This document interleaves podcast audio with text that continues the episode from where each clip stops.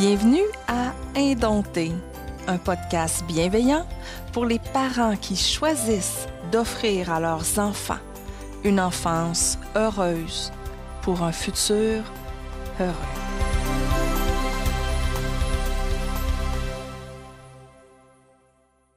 Stéphanie, aujourd'hui, on parle d'autonomie chez l'enfant. En fait, euh, on a reçu un message, on l'a trouvé super intéressant, un message d'une maman qui nous parle d'autonomie. Et euh, ben, c'est ça. Si vous avez des questions, vous pouvez nous envoyer ça, vous le savez.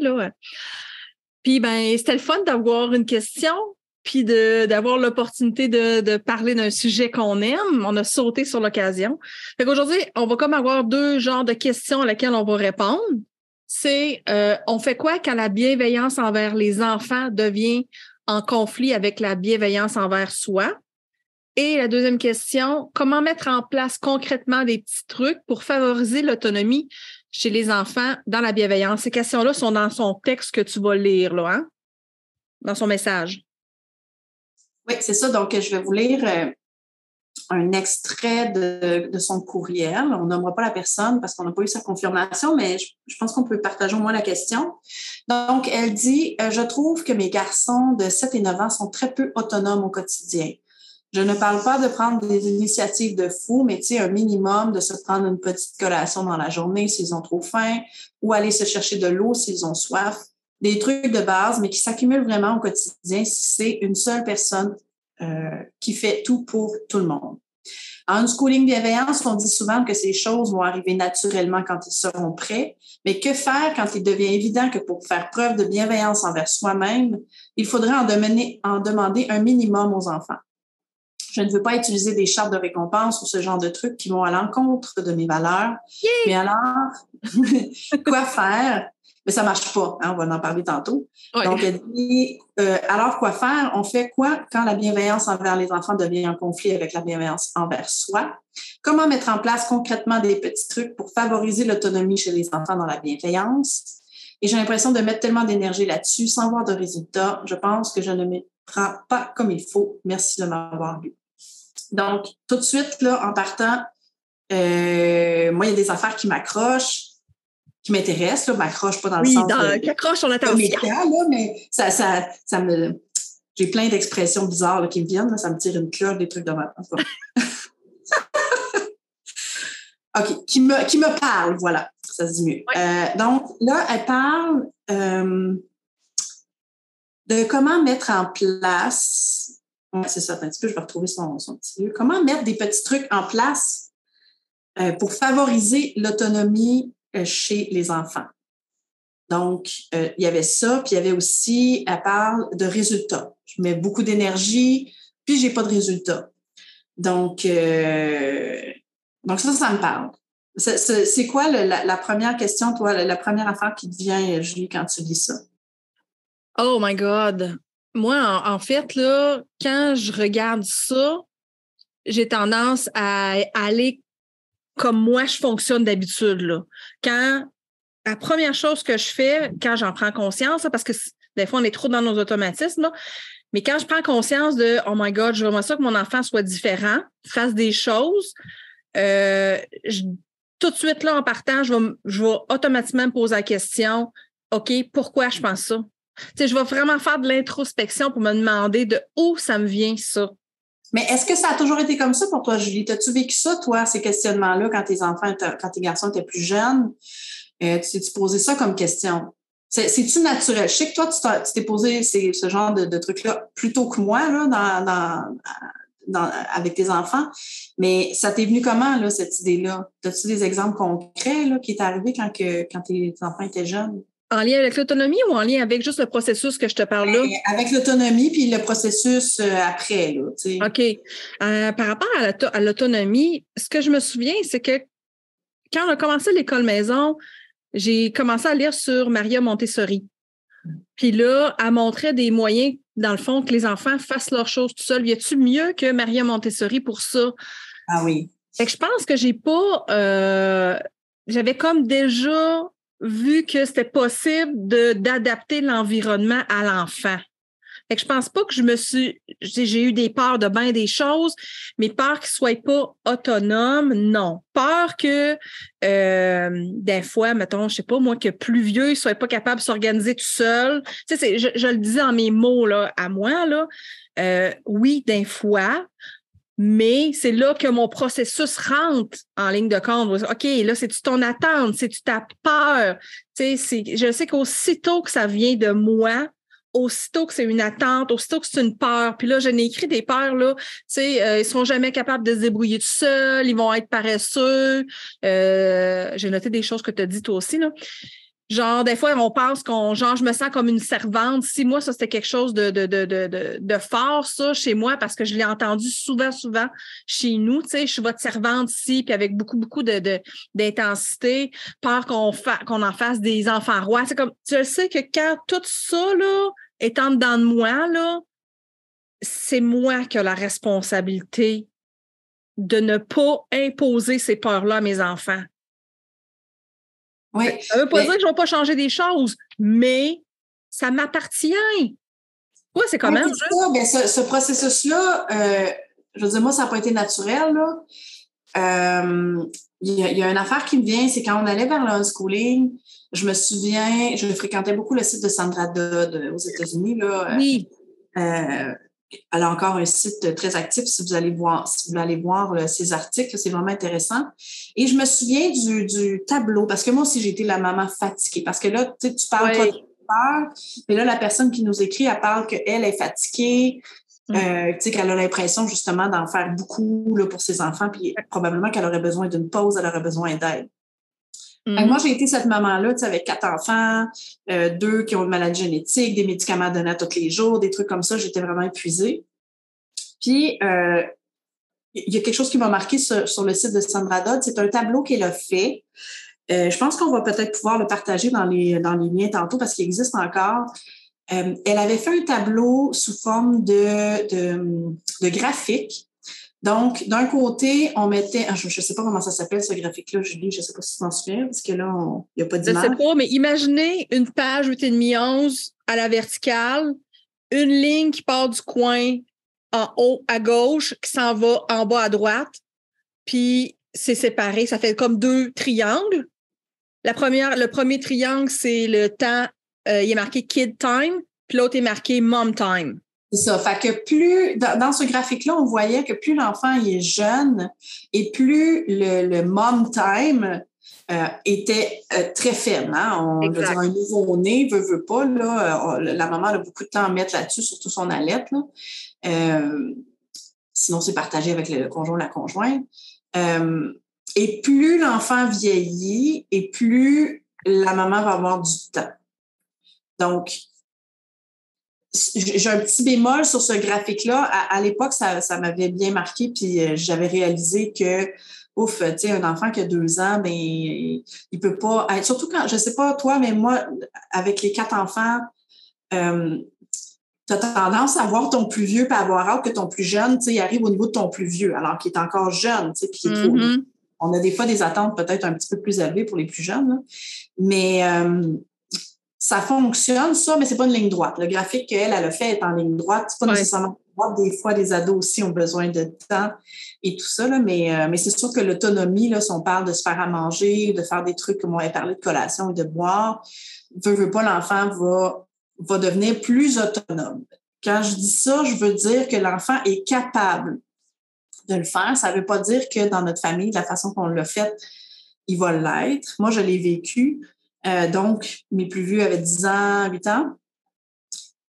Et ce que j'ai réalisé, c'est que c'est moi qui contrôlais tout.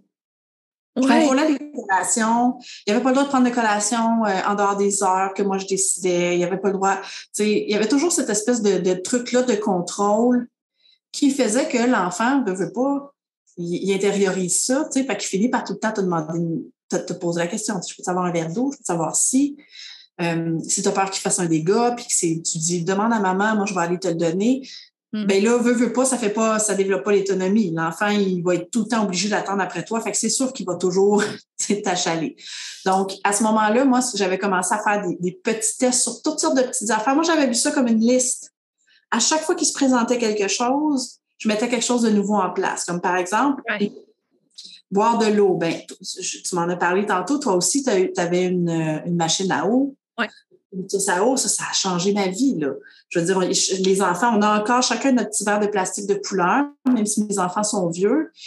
Puis, bon, là, on a changé pour un, un Brita dans le frigo, parce que ma fille est plus vieille. Mais quand ils étaient tout petits, c'est pas merveilleux? C'est à leur hauteur. Ils peuvent aller chercher de l'eau, la mm. quantité qu'ils veulent. Donc, ça, ça a éliminé la demande de verre d'eau.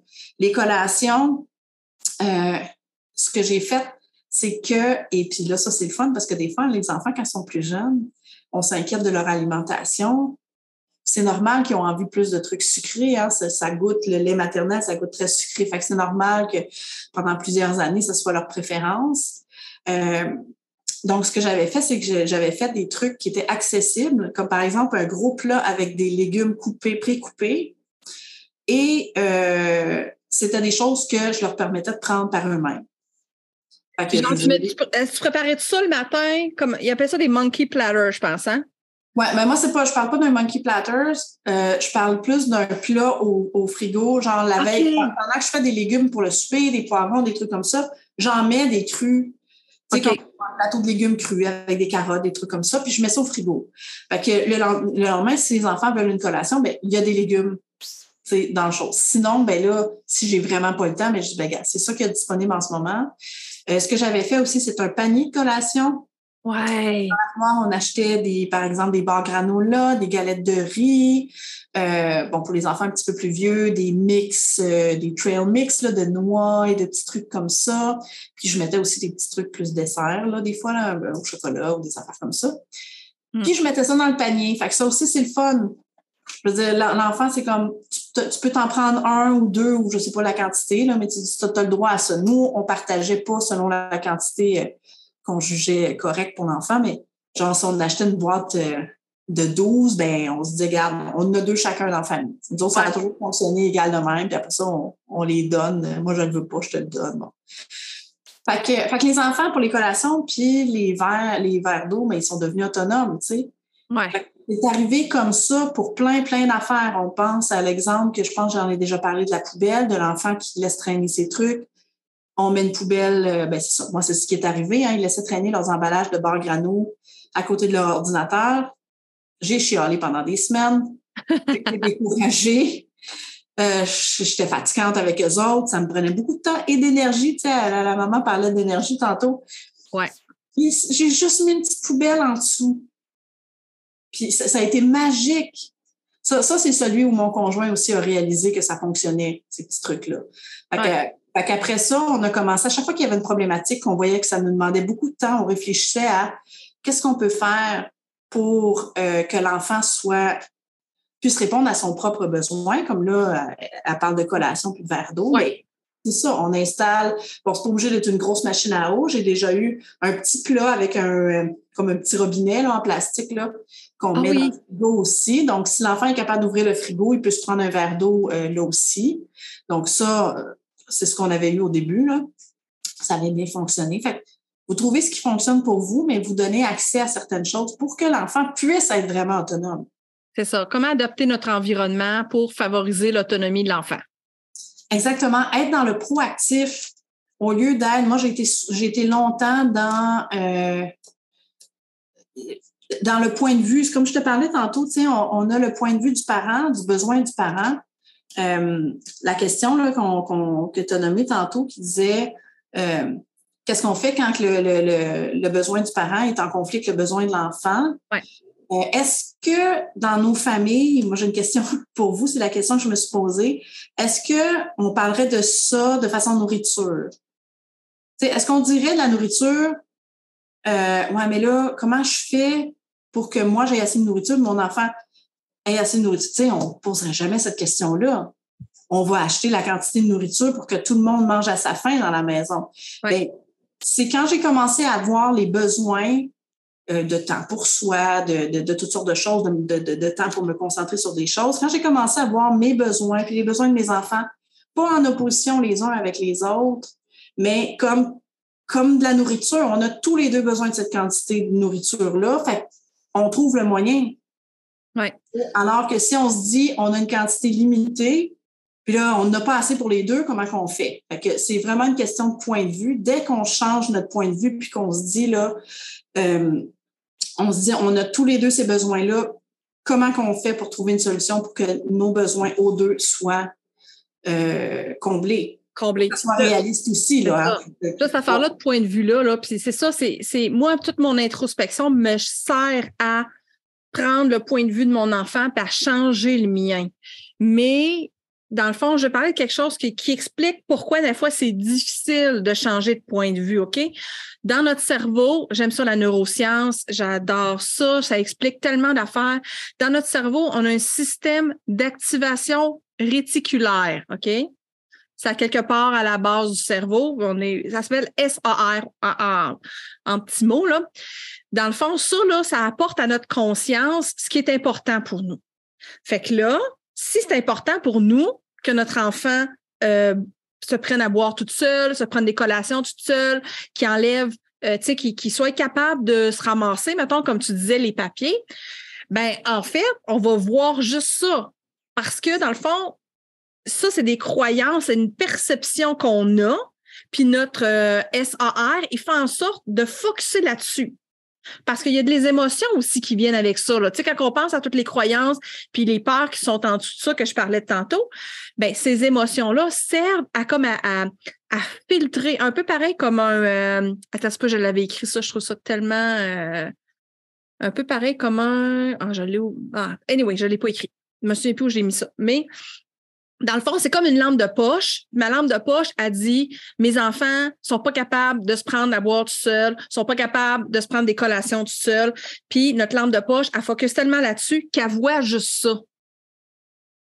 OK, oui, je comprends. OK, attends. Euh, je reformule dans mes mots pour être certaine que je comprends ce que tu dis. Euh, c'est comme euh, un enfant qui ramasse pas son papier. C'est comme si moi, dans le fond, dans ma tête, je me disais euh, l'enfant il est paresseux, l'enfant il est pas correct, l'enfant ça, c'est ta lampe de poche. c'est ça, OK. Fait que moi, je focus là-dessus, donc je ne focus pas sur les solutions. C'est ça. Un peu pareil comme quand on, veut s'acheter une voiture, on regarde les modèles. Là, il y en a un qu'on tripe dessus. Puis là, on s'en va au Costco. Puis là, tout d'un coup, oh my God, on en voit partout parce que notre lampe de poche, elle focus là-dessus. Fait que le but, c'est de faire changer notre focus. C'est quoi qui est important pour nous? Ben, on veut ah, voir les moments qui sont autonomes. Il faut focuser là-dessus, les moments où ils sont déjà autonomes. Ben, ça, vient de me faire penser à, un exemple que André Stern avait donné à la conférence qu'il a donnée. C'était au congrès de l'éducation. Comment ça s'appelle? C'est Edith Laflamme qui avait organisé ça. Écologie de l'enfance. Écologie de l'enfance. Donc, le premier congrès qu'il y avait eu. Euh, puis André Stern nous avait fait, fait faire l'exercice qui est basé sur la neuroscience. Il nous avait fait fermer les yeux dans la salle. Je l'ai déjà raconté, mais je vous le raconte pour ceux qui l'ont pas, euh, qui l'ont pas écouté. Donc, il nous a tous fait fermer les yeux. Il nous a demandé, ben, avant de fermer les yeux, il nous a demandé de regarder autour de nous, puis il nous a dit, essayez de retenir le plus d'objets possibles qui sont bleus dans la pièce. Il nous a donné quelques minutes, puis là, il disait, essayez de vous en rappeler le plus possible pour savoir combien qui va vous en, combien vous allez vous en souvenir par après. Fait que là, il nous a fait fermer les yeux, et puis là, il nous a dit, nommez-moi le plus d'items rouges qu'il y a dans la pièce. Exact. c'est sûr qu'on a ri parce que personne ne pouvait se souvenir d'un seul objet rouge parce qu'on avait, on s'était concentré sur le bleu. C'est ça, la lampe de poche était en fonction bleue. Exactement. Comment faire pour la faire changer en fonction rouge? Fait le cerveau, là, c'est ça que ça dit, là, ce, SAR-là, cette partie-là de notre, de notre cerveau, il va focuser sur les choses qu'on choisit, puis sur nos croyances. Fait que si nos croyances, puis nos pensées, c'est j'ai tellement peur que mes enfants soient pas capables de se débrouiller toutes seuls ou je suis tellement fatiguée, puis ça n'enlève pas le fait qu'on est fatigué. Je suis tellement fatiguée, j'ai jamais de temps pour moi. On focus tellement là-dessus que les moments où on a du temps, les moments où nos enfants sont autonomes, ils passent d'un crack, puis on les voit pas, puis on reste dans cette énergie-là. Non, mais c'est intéressant ce que tu dis parce que justement, euh, je, suis une nouvelle étudiante euh, en psychologie sociale, puis j'entame un chapitre sur la cognition sociale et c'est exactement ce, puis je voulais juste ajouter aussi que moi, je suis en train d'étudier euh, qu'on on a ce genre de croyances-là qui sont subliminales. Donc, ça se peut qu'il y ait des croyances qu'on a, puis on ne le réalise pas. puis qui a quand même été imprégné, tu sais, et donc qui nous donne des automatismes. c'est tellement fort que ça peut même jouer dans notre corps. Donc, donc c'est vraiment, vraiment intéressant de se poser la question là, oui, c'est ça. De se poser la question sur ces, elle vient d'où notre réaction. C'est ça, c'est ça. Puis c'est pour ça que je fais de l'introspection. C'est pour faire monter à la conscience des croyances ou des peurs, des pensées, des genres de vérités. Parce que tant que tu le sais pas, ben tu peux comme pas, t'as pas de pouvoir dessus, tu sais. Fait que le but, c'est oui de changer nos croyances, de faire en sorte qu'ils deviennent moins vrais. C'est pour ça que je tripe sur le EFT, mais c'est aussi changer le focus de notre attention en ayant, en essayant de, d'avoir une émotion qui vient avec. Un peu pareil comme quand on va acheter une voiture, on est comme Oh, j'ai hâte, on regarde ça, puis tu sais, comme on est comme pompé, là. Ben, c'est ça, c'est de OK, bon, comment je pourrais faire ça? Puis focuser mon attention sur l'autonomie de mes enfants comme oh je vais me prendre un cahier de notes, euh, je vais écrire ça là-dedans. Euh, à chaque fois que je vais voir mon enfant qui fait quelque chose d'autonome, je prends une photo, puis dans mon appareil, dans mon téléphone, j'écris en gros ce qu'il faisait par-dessus la photo. Tu sais comme quel moyen, mais il y a quel moyen pour voir, pour changer le focus et euh, maudit, c'est-tu plate quand ça fait ça? Il y a deux idées qui rentrent en même temps. Tu veux les dire, tu ne pas les dire. Puis là, tu perds l'autre. Téléphone. Je me souviens plus. Tant pis. je voulais, je voulais, euh, euh, elle va peut-être revenir, Julie. En attendant, je voulais juste dire aussi que peut-être dans, dans, nos croyances, euh, moi, en tout cas, il y avait la croyance de, de, de la famille je dis la famille parfaite, là, elle, peut être différente pour chacune d'entre nous, la famille parfaite, mais on a quand même cette image-là, on a tous été éduqués dans la même société, hein, qui valorise beaucoup euh, la famille typique, les enfants qui vont à l'école, qui font des tâches ménagères. Et, souvent, on voit l'autonomie des enfants. Euh, en fait, le système nous demande que nos enfants soient autonomes selon les étapes de l'école. Beaucoup, hein? On veut que l'enfant soit propre à la garderie, on veut que l'enfant euh, surtout soit propre à la maternelle, parce que là, on ne peut pas envisager un enfant qui n'est pas. Euh, bon, c'est sûr que rendu à 5 ans, euh, mais bon, anyway, une prématernelle ou je sais pas quoi. Puis après ça, on veut que l'enfant soit capable d'écrire hein, tout de suite en première année parce que tout le programme est conçu avec des cahiers puis que l'enfant soit autonome à écrire. Fait que souvent, dans notre tête, c'est ancré puis on, on voit l'autonomie. moi, je me souviens, mes enfants, il y avait, je me souviens que les plus vieux, il savait pas lire euh, une horloge euh, à aiguille. Ouais. Il avait 10, 12 ans, là.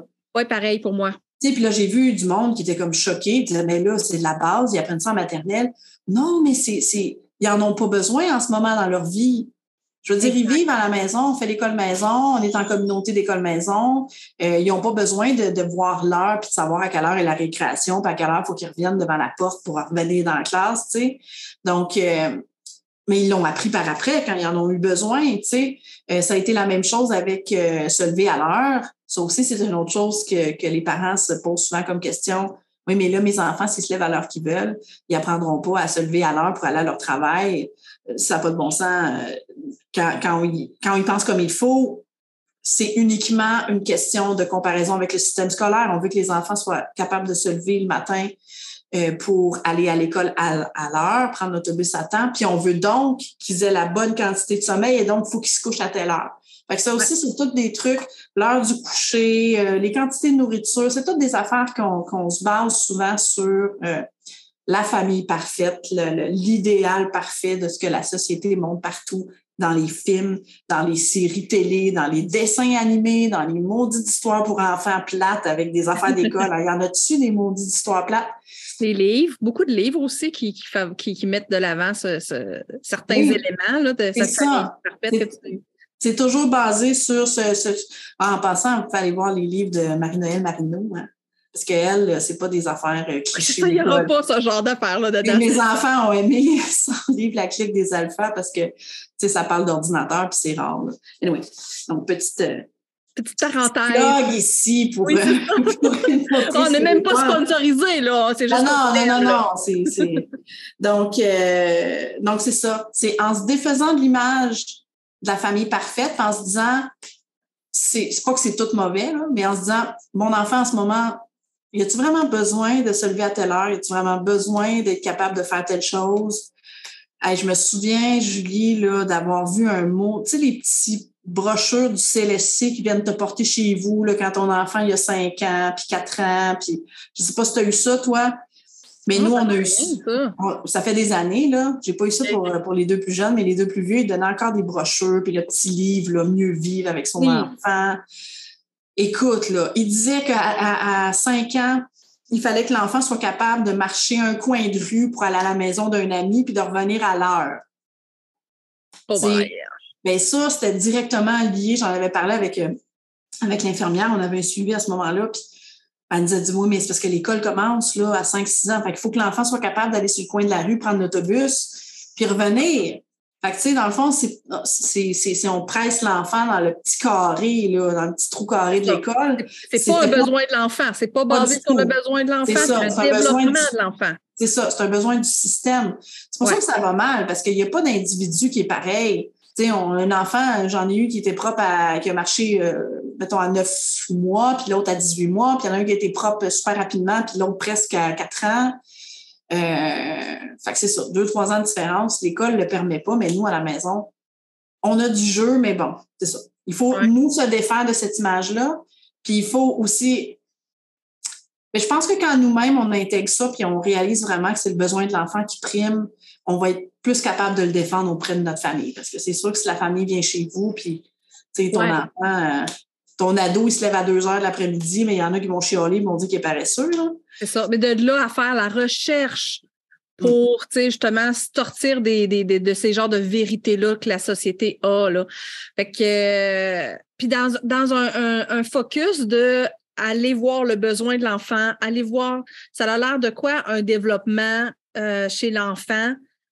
Vrai, là, pas celui que, euh, qui nous montre dans justement le livre que tu parlais qu'on a euh, quand nos enfants naissent. Oui, il faut sortir des articles de, de, spécialistes qui conseillent les parents par rapport à l'école. Hein. C'est ça. moi, la, la, pédiatre de mes enfants me l'avait dit à un moment donné, elle m'avait dit là, madame, elle dit si vos enfants, vos garçons iraient à l'école, je vous dirais qu'il faut qu'ils se couchent à 9 heures. Mais elle dit vos enfants, ils vont pas à l'école. Fait qu'elle dit je peux vous dire à vous et à vos fils qu'ils euh, ont besoin de dormir, que, que c'est normal qu'ils se couchent tard et qu'ils ne soient pas capables de s'endormir avant minuit, une heure, puis de dormir jusqu'à midi s'ils en ont besoin. Elle dit, je peux pas dire ça à un parent qui va à l'école parce qu'elle dit ça va pas l'aider dans son, dans son milieu familial, tu sais.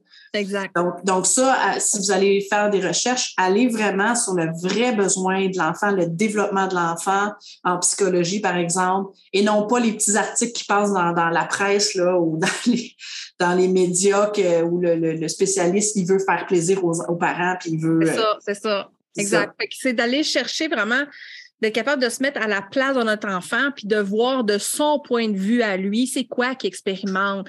Fait quand on se, quand on parle d'autonomie, ben l'enfant, lui, il s'en contrefou de l'autonomie, là. Il voit pas ça, là.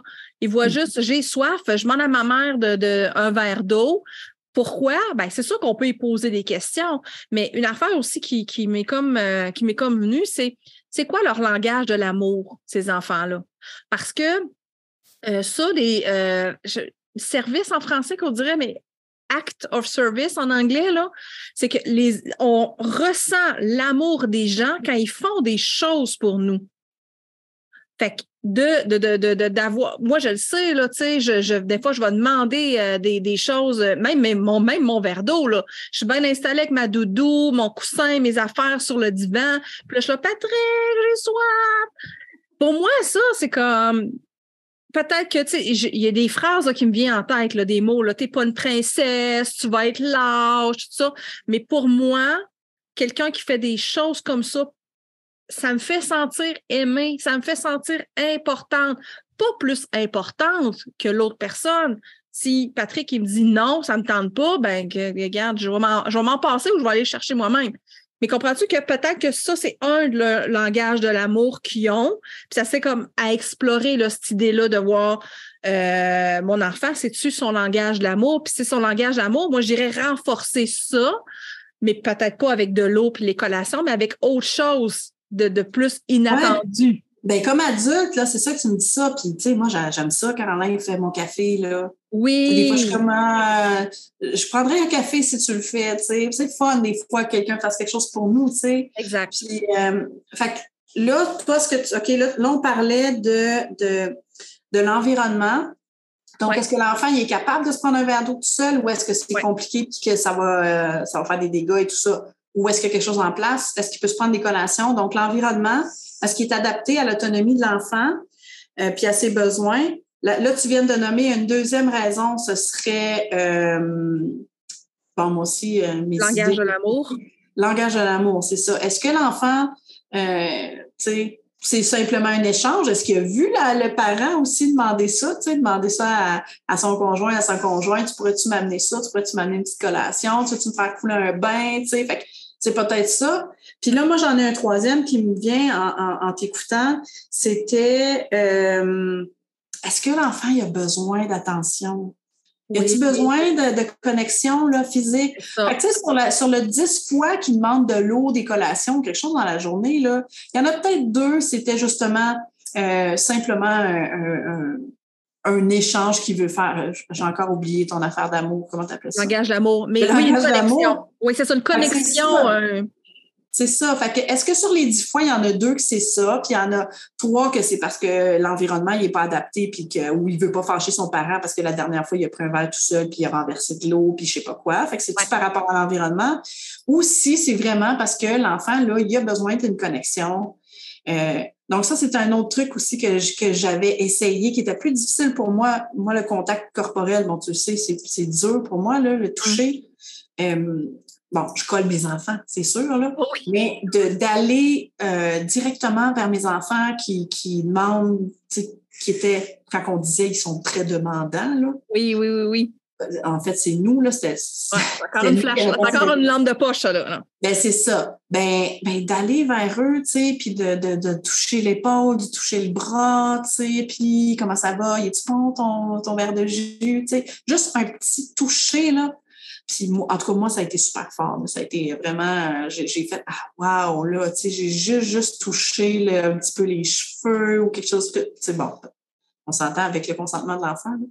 Mais euh, parce que j'en ai qui n'aiment pas trop le toucher comme moi, puis j'en ai qui aiment ça, mais ça fait toute une différence, cette connexion-là. Exact. Oui, c'est ça, le, toucher. Je pense que c'est un des langages de l'amour, ça aussi. Euh, c'est d'adapter, dans le fond, nos comportements pour parler leur même langage. Mais d'avoir des moments de connexion, que ce soit avec le toucher, que ce soit avec juste quand qui, comme je sais, moi, Benjamin, là, il arrive dans, dans le salon, puis là, il commence à me parler d'un sujet. Là, puis là, là c'est comme il me fait une présentation orale, c'est comme c'est toujours très intéressant, mais lui, il aime qu'on l'écoute fait que, tu sais, je l'écoute, puis de créer des moments où est-ce que je suis pas là en train de juger ou de remettre en question. Je suis pas comme un inspecteur. Je, suis vraiment dans, je l'écoute sans jugement. Puis c'est ça, ces moments-là qui créent une connexion de cœur à cœur, là. Oui, j'ai l'impression que plus l'enfant est jeune, plus il en a besoin de ça. Souvent, je me souviens très bien d'une période où j'avais l'impression que j'étais comme, euh, euh, pardonnez l'anglicisme, mais overwhelmed. Ouais. Et puis, je disais, mais ben là, j'en veux plus, tu sais, je voulais pas me faire toucher, je voulais pas. Ça, c'est avant que ma fille, elle soit sevrée, là. Jusqu'à quatre ans, elle été allaitée, puis je me souviens qu'à ce dernier mois d'allaitement, là, je, c'était beaucoup physique, mon affaire, là. Je me sentais envahie, je me sentais, je voulais pas être touchée, je voulais pas être, je voulais pas me faire poser plein de questions. Mais dans le fond, dans ma journée, il y avait plein de moments où, euh, où j'aurais pu connecter deux, trois fois avec les enfants, vraiment prendre le temps, OK, je laisse mon panier de linge à plier, là, puis là, je m'assois, puis juste quelques minutes, OK, raconte-moi ça, montre-moi ton dessin, puis, tu sais, avec le toucher, juste des petits moments de connexion. Je pense que rapidement, on peut, on peut être, euh, justement, on peut se dire, j'en ai trop, j'ai pas de temps, puis ben, comme, tu vois, ça revient à ta lampe de poche. C'est comme son focus, ah, l'enfant me demande, mais l'enfant me demande. Fait que toutes les fois qu'un enfant va venir te demander quelque chose, tu vas dire, ah, j'ai pas de temps, l'enfant me demande trop, j'ai plus d'énergie, je suis tannée. Fait qu'on focus là-dessus. Ouais. Moi, je dirais vraiment à la maman qui nous a écrit, ce serait ça, ce serait d'essayer une petite chose. Moi, moi, je me souviens quand je suis allée vers l'unschooling, à un moment donné, je me suis sentie, là, tu sais, ton, ton affaire d'analyser tes peurs, puis euh, oui. tu parlais de prendre des notes, prendre des photos. Moi, j'aurais pas été là, là c'était trop. Mais déjà, c'était beaucoup parce que je me dis, mon Dieu, je suis toujours en train d'analyser tout ce qui se passe. Mais je veux juste vous dire que ça finit par devenir un automatisme. Exact au début, là, ça va être vraiment ça. ça faut-tu, faut-tu j'analyse, psychanalyse? chaque moment de ma journée, toute ma vie, non. On le fait tranquillement, puis après ça, ça devient de façon vraiment, on, s'en rend même plus compte qu'on le fait, là. Donc, euh, mais, ça pourrait être de focuser sur une affaire. Comme là, elle a parlé de collation et de breuvage, fait qu'elle pourrait vraiment se dire, OK, je veux que mes enfants soient autonomes au niveau de, l'eau et des collations. Qu'est-ce que je peux faire? Puis on peut demander aux enfants aussi. Des fois, ils ont des idées super. Euh, exact, oui. Et moi, je me souviens à un moment donné, euh, puis moi, ce processus-là, je le refais même encore aujourd'hui des fois. Sais, des fois, il faut que je me dise, OK, mais je vais leur demander, là. Puis, euh, puis je me souviens qu'à un moment donné, ma fille, elle mangeait, je, ben, je trouvais qu'elle mangeait pas assez de fruits. Puis, puis elle m'a dit qu'elle aimerait ça en popsicle. Ah! Il y a eu une période où on a vraiment, on faisait comme des smoothies, là, juste sucré avec les fruits naturels. Ouais. Puis on mettait ça en popsicle, puis là, ben, je disais, ben, il en mangeait en moitié, là. Fait que des fois, on mettait un petit peu d'épinards, puis de trucs comme ça. Fait que. C'est ça. Fait que des fois, c'est ça. Ils viennent avec des idées euh, très euh, créatives. Exactement. Puis euh, tantôt, là, je, veux rebondir sur quelque chose. Tu as dit que des fois, on a la perception que les enfants sont très demandants, qu'ils n'arrêtent pas de demander des choses, qu'on est overwhelmed. Moi, ma question, c'est où est-ce que dans ma vie, j'ai vécu ça dans une relation? Où est-ce qu'on me demande des choses, on me demande, on me demande des choses? Je sais pas toi, là, comment tu répondrais à ça, mais moi, je sais que quand j'étais enfant, mes parents avaient beaucoup d'attentes il me demandait et m'obligeait à faire des choses et j'avais beaucoup de demandes. Tu sais, comme mes parents me gossent, mes parents sont tannants, tu sais, quand on, est à l'adolescence, là, puis euh, on a ce genre de phrases-là, ben, c'est ça, tu sais, c'est comme ça nous vient nous, nous, nous, nous euh, déclencher, nous trigger parce qu'on a déjà vécu ça, on a déjà vécu le poids émotionnel qui vient avec le fait d'être toujours dérangé dans ta bulle pour te faire demander de faire des choses. je joue, j'ai du fun, du fun avec ma Barbie, puis là, tout d'un coup, ben là, je l'ai ramasser tes jouets en haut. Là, pourquoi tu as tout mis ce bordel-là? Maudit les enfants. Comprends-tu? Il y a un ouais, émotionnel là. là. Ouais, moi je, moi, je dirais dans mon enfance, c'était pas tant les demandes, parce que nous autres, ils voulaient pas qu'on les dérange, il fallait pas les déranger. C'était probablement euh, plutôt le fait de me dire ah quand je vais être adulte, moi je vais avoir la paix. Parce que eux, c'est ce qu'ils me demandaient. On ne pouvait pas demander rien à mes parents. C'était arrange-toi, ou on est occupé, ou on est en train de jaser, va-t'en. Il ne fallait pas faire de bruit, il fallait pas. Donc, donc, je pense que ça se peut que moi, moi, de mon côté, ça soit ça. J'ai intégré le fait que, ah, OK, quand je vais être adulte, moi aussi, je vais être occupée, puis je vais avoir mes affaires. Fait que je veux pas me faire achaler, puis je vais pouvoir dire moi aussi, OK, achalez-moi pas, c'est important, mon temps est important. Donc, euh, donc ça, a pu, ça a pu jouer ça au niveau de, du processus. Exactement, c'est ça. Des fois, ça remonte de vraiment loin, notre, notre bullshit, comme, euh, comme j'aime dire. Là. Ouais. Ah oui, l'affaire, j'aurais aimé ça dire aussi, c'est que je le dis tout le temps, c'est temporaire. Puis ton, le, le, le, diagramme là, de Sandra Dodd dit ça aussi. Là. C'est comme, c'est temporaire en ce moment. Ce, qu'on, que je vis avec mes enfants, c'est sûr que ça va changer. Ça, euh, oui, ça, m'aide à, Oui, puis il y a des processus qui vont se faire de façon naturelle. Euh, moi, que je n'aurais jamais pensé. Euh, par exemple, mes enfants, chacun leur tour, j'en ai quatre. il y a 22, 18, 13, puis ma fille de 11 ans ils ont tous eu à un moment ou à un autre demandé un cadran pour se réveiller à telle heure. Ouais. Ça, ça, ça, ça m'a vraiment, ça m'avait surprise parce que tellement de gens qui disaient, ah, les enfants sont jamais capables de gérer leur propre horaire et etc., etc. Ben, moi, ils l'ont tous fait. Ils ont tous, euh, là, ma fille, elle a le cadran euh, parce qu'elle n'en a pas besoin, mais il y a un moment où, où elle me demandait de la réveiller parce qu'elle voulait pas manquer le déjeuner, parce que je fais des gros déjeuners. Fait que, puis mon fils aussi, il a dit ça. Puis il y en a un autre qui se couchait très tard, fait qu'il aimait pas ça parce qu'il se retrouvait une moitié de la journée tout seul, de la soirée tout seul. Fait qu'ils ont tous eux-mêmes, euh, puis ils ont réfléchi, puis ils ont pris eux-mêmes la décision. Là.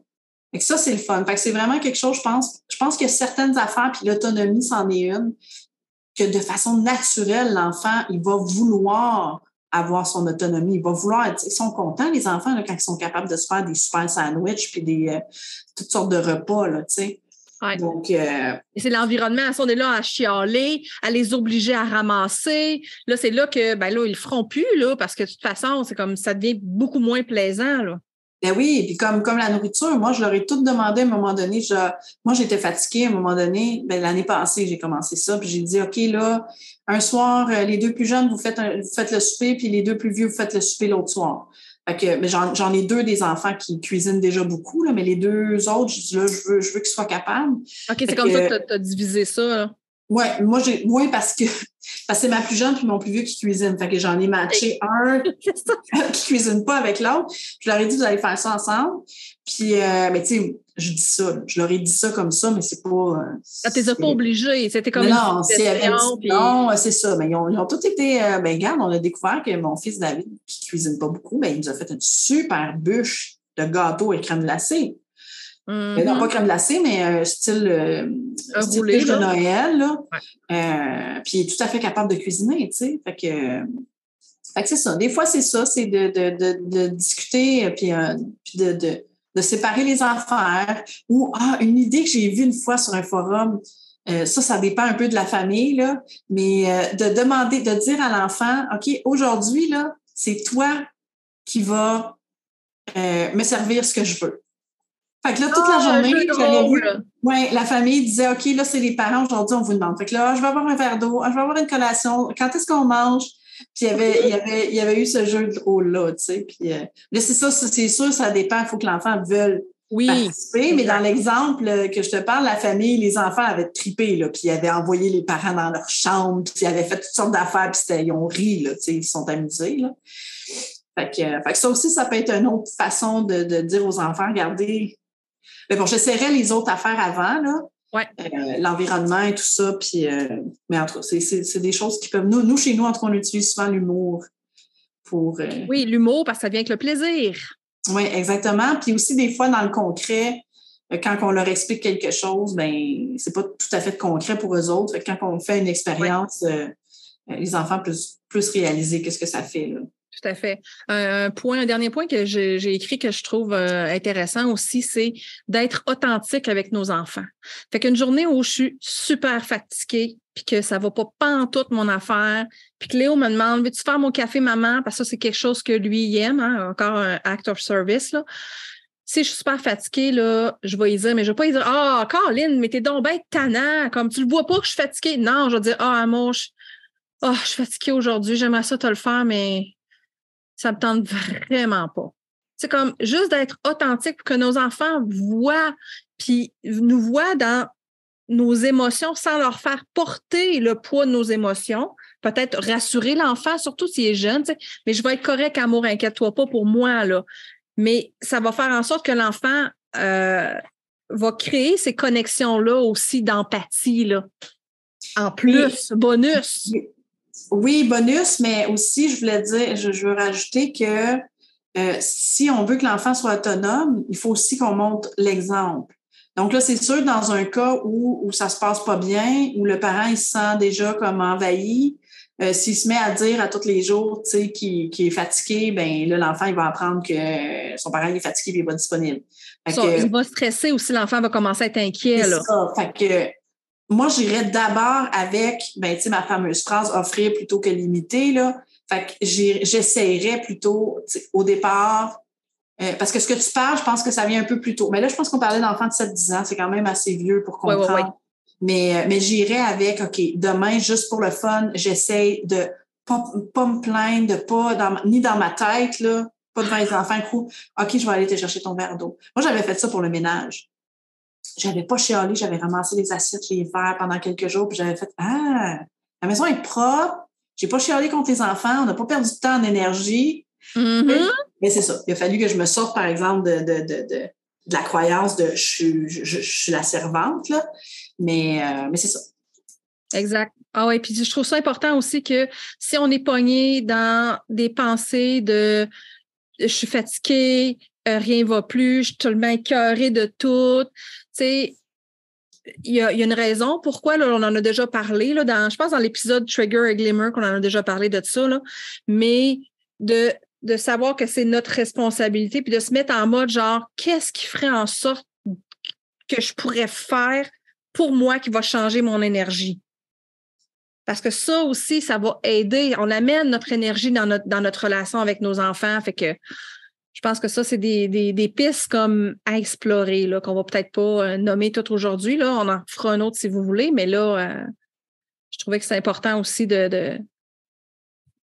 de, de, s'aider, de s'aimer, de, de, prendre soin de soi, mais pas au détriment de répondre aux besoins des enfants, mais plus qu'ils vieillissent, plus qu'on a du temps puis de l'énergie pour faire ça. Mais tu sais, c'est comme. Exactement. Fait qu'en conclusion, là, dans le fond, je dirais. Conclu. Pour, ben, pour récapituler aussi un petit peu, là, donc on pense à d'où viennent nos peurs, nos croyances, euh, nos réactions on, essaie de voir les besoins et les besoins de nos enfants comme étant pas des trucs en compétition, mais les deux doivent être comblés. Euh, on essaie de sortir l'image de la famille parfaite, et mais on regarde plutôt le besoin de chaque individu dans la famille, chaque famille, euh, chaque enfant. Euh, on regarde aussi l'autonomie à long terme. On n'a pas beaucoup parlé, mais je veux dire, ben, on a parlé de mon histoire de cadran. À un moment donné, ça va venir. On regarde le développement de l'enfant. Puis on regarde l'environnement de l'enfant pour essayer de régler des petites affaires, des petits problèmes un à un. Puis on regarde aussi le besoin de l'enfant, comme on a parlé tantôt de, de, de Langage de l'amour? Langage de l'amour, le, le, besoin d'attention, de connexion, ou, euh, ou c'est ça, au niveau de l'environnement. Donc, euh, puis là, on a nommé plein de choses à essayer. Ouais. Essayez-les en, une affaire à la fois. Moi, c'est ce que j'avais fait. là.